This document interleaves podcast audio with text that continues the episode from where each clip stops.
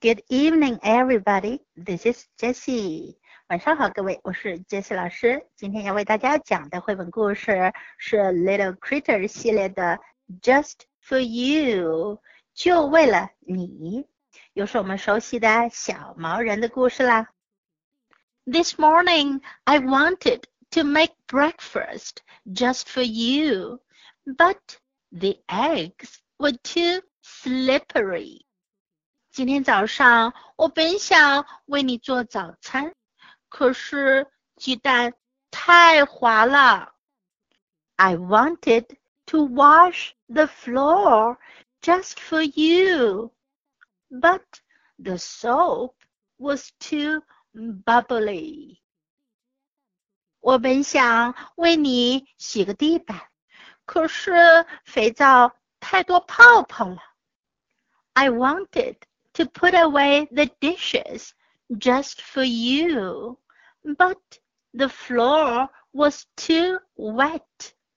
我本想为你把碗碟都放好，可是地板太潮湿了。I wanted to carry the groceries just for you, but the bag broke. 我本想为你拿买的日用品，可是袋子破了。I ate my sandwich just for you, but not my crust.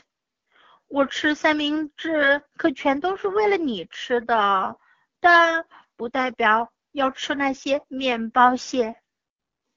I wanted to take a nap just for you, but the bed was too bouncy.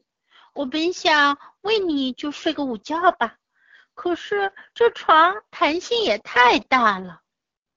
I wanted to mow the lawn just for you, but I was too little.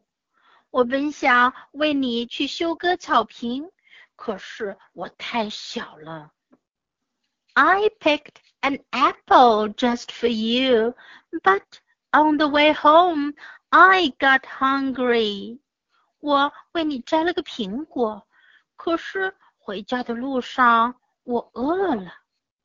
I wanted to set the table just for you, but the TV was too loud. 我本想为你摆好碗筷，可是电视机太响了。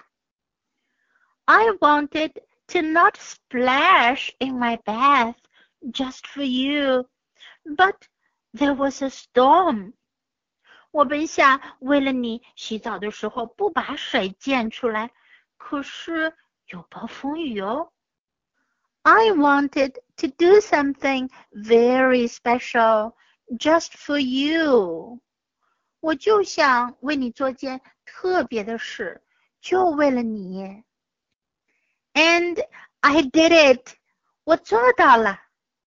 Little Critter 一定很爱他的妈妈，他为妈妈做这么多的事呢。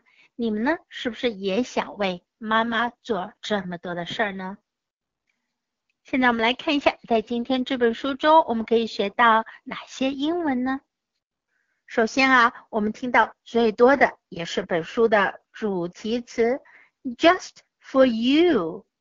For you 是为了你，just for you 就为了你，全为了你，just for you，这也是本书的书名。这本书中出现了很多搭配，都表示了日常生活中的一些动作。我们来学习一下：make breakfast，做早餐；make breakfast。Do you make breakfast for yourself？你为自己做早餐吗？Wash the floor，洗地板，清洗地板。Wash the floor。Put away the dishes。Put away 是放好、收拾好的意思，dish 是碟子。The dishes 指的就是餐具。Put away the dishes，摆好。盘啊、碗啊等等。由于西方人用餐的时候，他们用的餐具主要就是 dishes，是盘子、碟子，而不像我们中国有碗啊，有很多其他形状的一些餐具。Carry the groceries. Groceries 指的是在日用品商店、杂货店等等地方买到的那些日用品，叫做 groceries。Carry 就是拿的意思。Carry the groceries，拿着那些日用品，拿着买的杂货。Take a nap，睡午觉，打个小盹儿。Take a nap。Mow the lawn，用割草机来修割草坪。Mow the lawn。Set the table，摆桌子，也就是在桌子上摆好碗筷、餐具等等。Set the table。Something very special，非常特别的事儿。Something very special。在故事中，我们听到的最多的句型是 "I wanted to, but"。这个句型的意思呢，是我本来想要做，但是 I wanted 这里使用的是表示过去的 wanted。I wanted to 就是我过去是这么想的，想要去做，but 可是呢没做成功。I wanted to, but. Now let's listen to the story once again. Just for you. This morning I wanted to make breakfast just for you, but the eggs were too slippery. I wanted to wash the floor just for you, but the soap was too bubbly. I wanted to put away the dishes just for you, but the floor was too wet. I wanted to carry the groceries just for you, but the bag broke. I ate my sandwich just for you, but not my crusts. I wanted to take a nap just for you, but the bed was too bouncy. I wanted to mow the lawn just for you, but I was too little.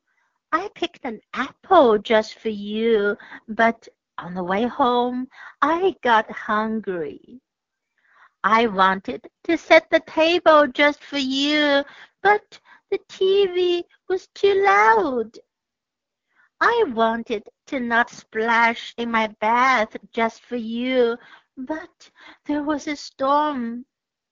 I wanted to do something very special just for you, and I did it. 故事讲完了， 在故事的最后呀。Little Critter 说他做到了一件他想为妈妈做的特别的事，是什么呢？你们看出来了没有？The end of the story. Thanks for listening. Until next time. Goodbye.